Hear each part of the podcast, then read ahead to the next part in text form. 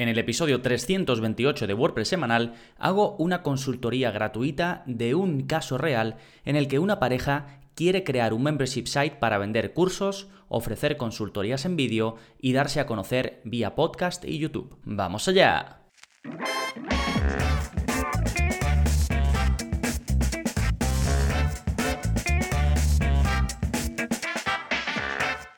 Hola, hola, soy Gonzalo Navarro y bienvenidos al episodio 328 de WordPress Semanal, el podcast en el que aprendes WordPress en profundidad. Hoy vamos a hacer algo un poquito diferente, porque me llegan preguntas a través del soporte que en muchas ocasiones eh, podían ser eh, pues parte de una consultoría que por supuesto a través del soporte no lo puedo hacer como tal, pero sí que me hacen preguntas como muy extensas o muy generales y entonces creo que puedo reaprovecharlas y eh, contaros el caso, la pregunta que me hacen por aquí y así me puedo extender un poquito más y seguro que muchos de vosotros estáis en situaciones similares, aunque no sean exactas, y os puede ver, os puede venir bien mi opinión. Así que en un momentito vamos a ir con esta mini consultoría, pero antes de nada vamos a ver las novedades que está pasando en gonzalonavarro.es esta semana. Pues tenéis un nuevo vídeo de la zona código, en él te enseño a quitar el selector de colores de Gutenberg y tú dirás, bueno, ¿para qué quiero hacer esto? Pues sobre todo si tienes clientes. Si tienes clientes o una web en la que compartes la edición de los contenidos, quizás no te que las personas que estén editando páginas, estén editando entradas, puedan seleccionar colores personalizados, colores que le dan a,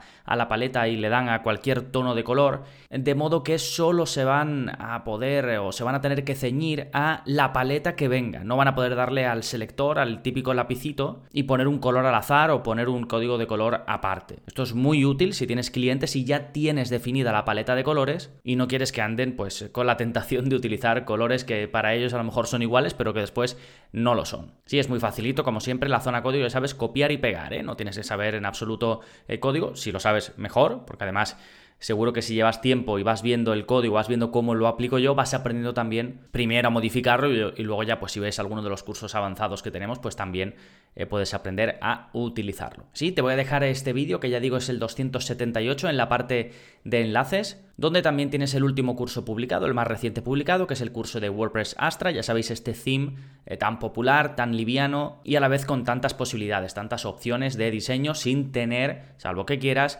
que añadir un constructor visual aparte, sino que puedes aprovechar y además muchísimo el editor de Gutenberg. Sí, en toda la zona esta de contenidos recomendados que tenéis en las notas, os voy a dejar eh, cursos y episodios del podcast y contenidos en general muy relacionados con el tema del que voy a hablar hoy, aunque lo que he hecho es que en cada parte, porque ya veréis que voy a dividir esta mini consultoría en distintas partes según las preguntas eh, que me hacía este, este suscriptor, pues ahí voy a ir dejando donde toca el enlace para que sea más cómodo para vosotros. Si os interesa una parte, vais justo ahí y podéis ver enlaces relacionados a otros episodios del podcast o, o de si recomiendo algún plugin o lo que sea. ¿eh? Recordad que para ir a las notas del episodio es muy fácil, simplemente gonzalonavarro.es barra y el número del episodio, que en este caso es el 328. Así que gonzalonavarro.es barra 328. ¿sí? Y ahí encontraréis también el plugin de la semana, que se llama Countdown and Clock, que, como su nombre indica, te permite eh, poner un contador y un reloj. Básicamente está pensado para eh, crear páginas de modo mantenimiento, de modo mm, eh, coming soon, ¿no? De, de, próximamente volveremos, y poner el típico contador, de modo que la persona pueda ver, pues en una especie de reloj, en un contador descendente, cuánto falta para que esa web esté de nuevo en vivo o esté por primera vez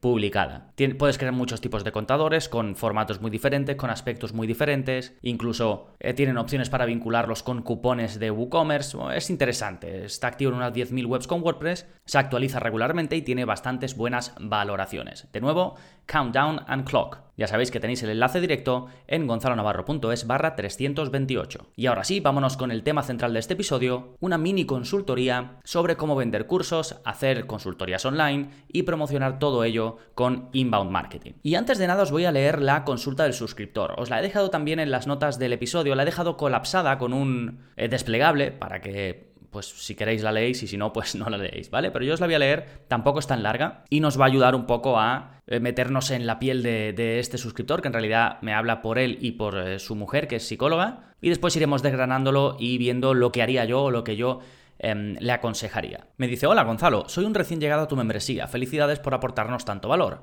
Decidí empezar a emprender junto a mi esposa y necesito que por favor me orientes. Mi esposa es psicóloga y queremos crear un sitio web similar al tuyo. La idea es tener lo siguiente. 1. consultoría online por videollamada, donde la primera consulta sería gratuita y las posteriores serían de pago.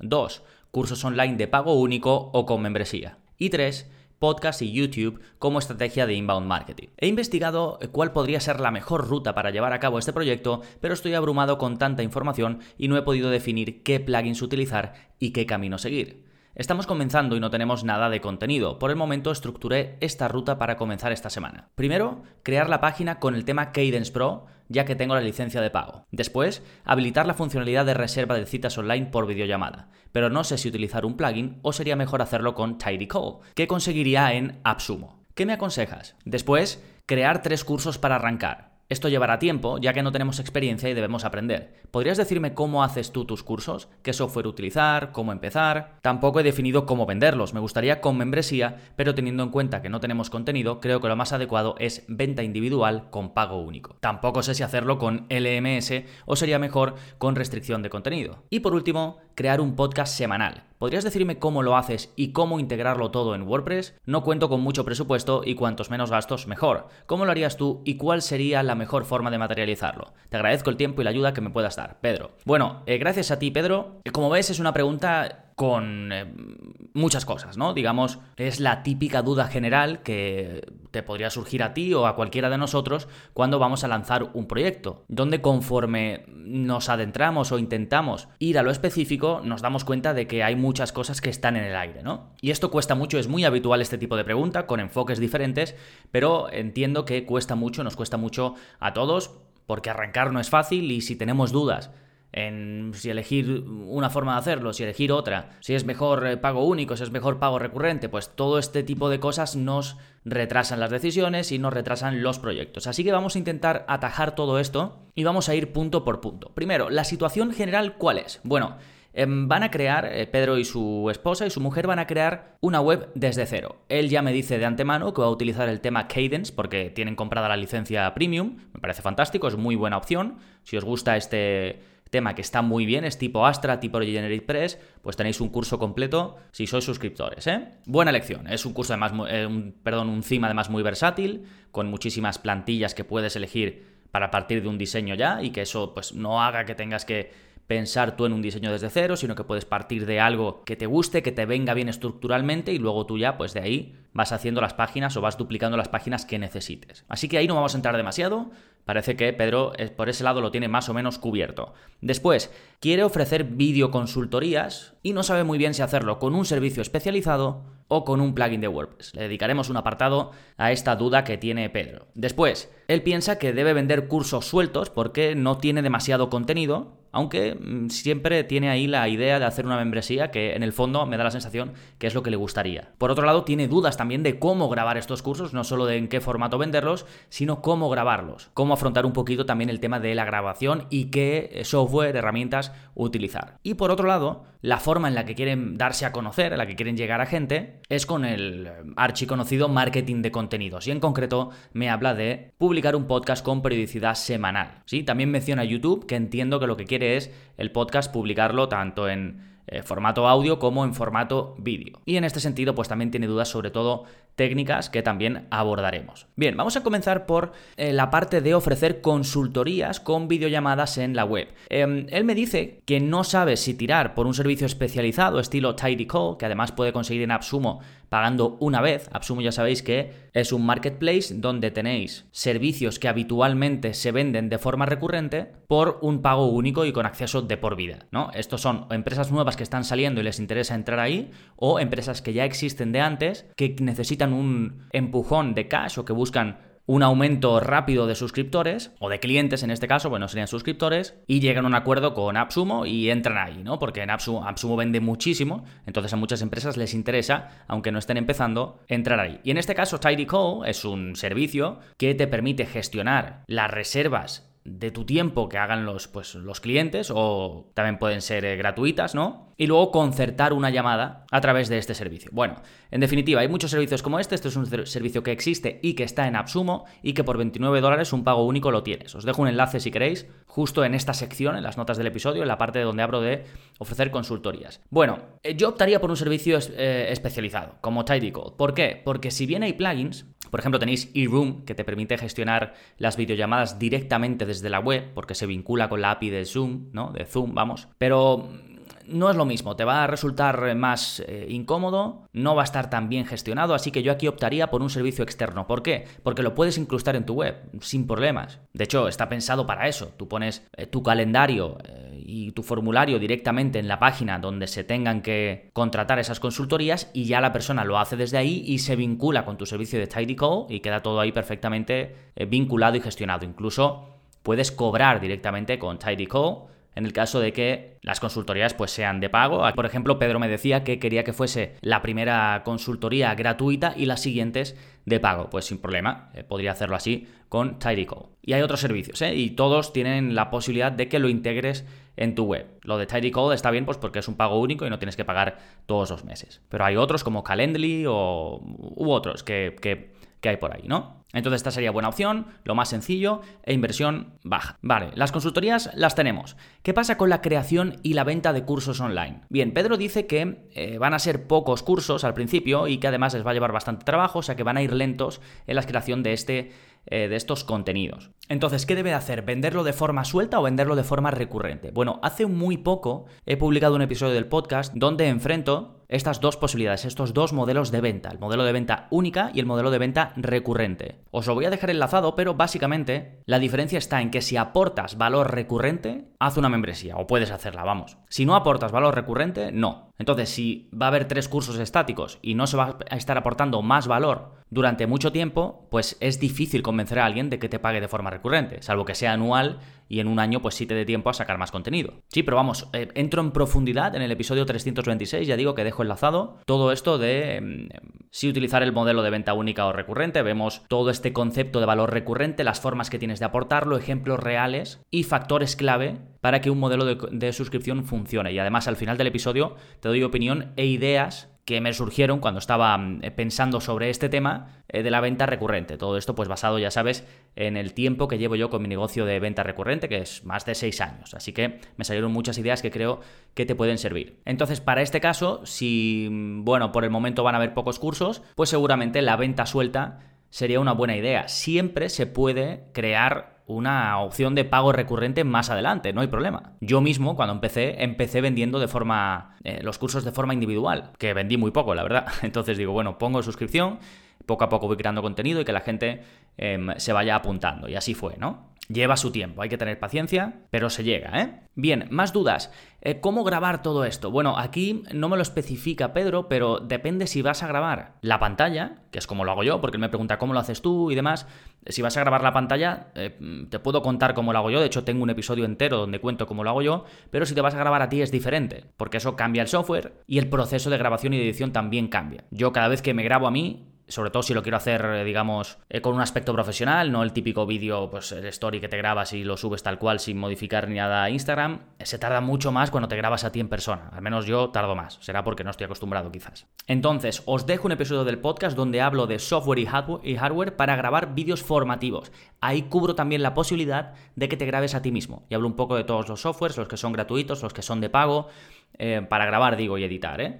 los que sirven para grabar solo la pantalla, los que sirven para grabarte a ti también, y eso, y tengo en cuenta todos los sistemas operativos y os digo los precios y todo para que podáis elegir. Es, es el episodio 252 por si queréis ir directamente, pero lo dejo enlazado en esta zona donde os voy a enlazar justo en esta zona de creación y venta de los cursos online, donde abordamos este tema de la consultoría que estamos haciendo, vais a tener varios enlaces, ¿eh? porque aquí amplío información de los puntos, porque son dudas muy comunes, por eso he creado episodios concretos sobre cada uno de estos temas. Porque en otro, por ejemplo, os explico cómo eh, eh, planear la grabación de cursos online, que esto es algo que también puede hacer que tardes en sacar un curso porque directamente a la hora de planearlo, a la hora de hacer el índice de contenidos y ver qué temas vas a abordar y cómo los vas a abordar y dentro de cada eh, clase que vayas a grabar, qué temas va a incluir dentro de esa clase, pues esto a mucha gente le deja un poco bloqueada. Entonces, grabé ese episodio con algunos consejos sobre cómo podéis hacerlo. Es el episodio 149, pero de nuevo todo enlazado. ¿eh? Y luego, por si tenéis curiosidad, también publiqué un episodio el año pasado, a finales de 2021,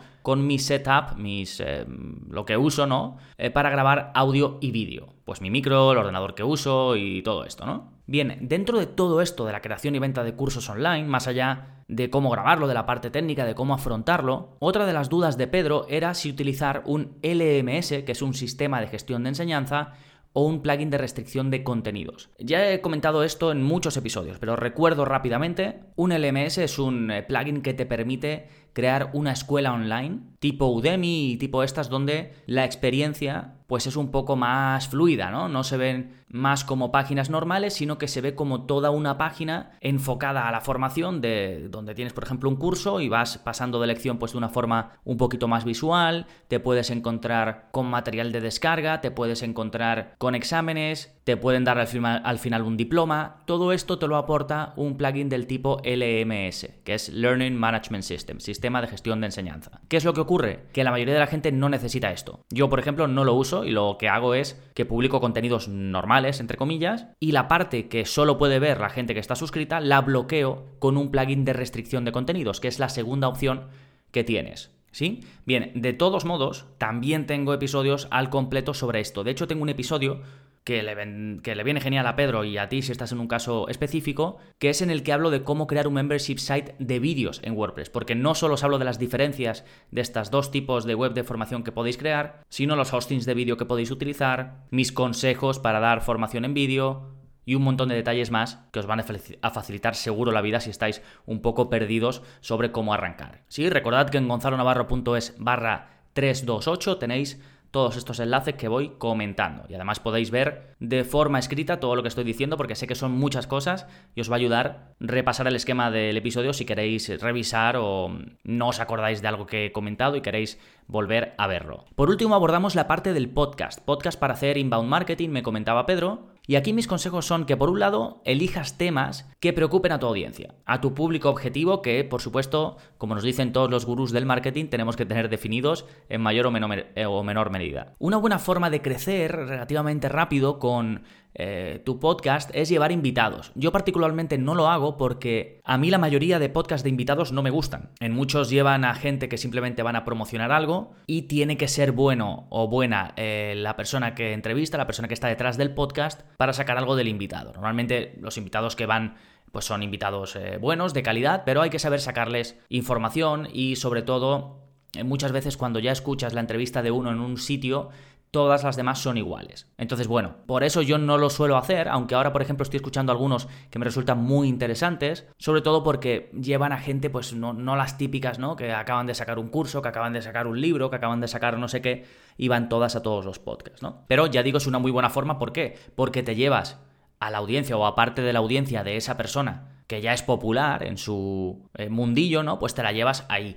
Eh, por ejemplo, en el caso de la psicología, sí que creo que puede ser muy interesante llevar a gente del sector o incluso algún paciente que pueda tener en este caso la mujer de, Pedro, autores de libros que hablen sobre, sobre, la temática, sobre psicología, y puede estar bastante bien eh, para este caso llevar invitados. ¿eh? Digo si sobre todo no se os da bien o no se te da bien estar tú solo delante del micro y ponerte a hablar pum pum pum, que a mí particularmente es lo que más me gusta. ¿Sí? Bueno, de todos modos tenéis un curso completo sobre cómo crear, cómo publicar y cómo hacer crecer un podcast desde WordPress, porque una de las cosas que me preguntaba Pedro era cómo se podía hacer todo esto vinculado con su web con WordPress, y ahí lo explico, ¿de acuerdo? Yo utilizo en concreto el hosting Blueberry y también su plugin de PowerPress vamos, el plugin PowerPress que es de Blueberry y es una de las empresas, una de las eh, marcas más importantes para podcasting eh, desde WordPress, ¿no? Hay más opciones, a mí es, es, la que uso y es la que explico en el curso, pero no solo explico eso, sino que también explico cómo tener ideas para los distintos capítulos del episodio,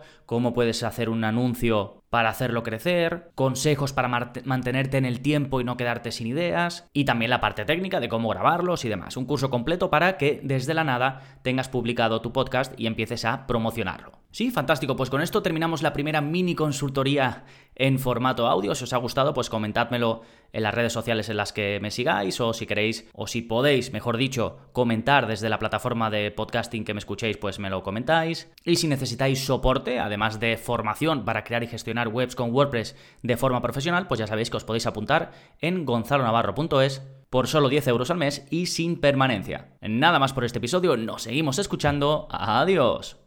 めっちゃいい!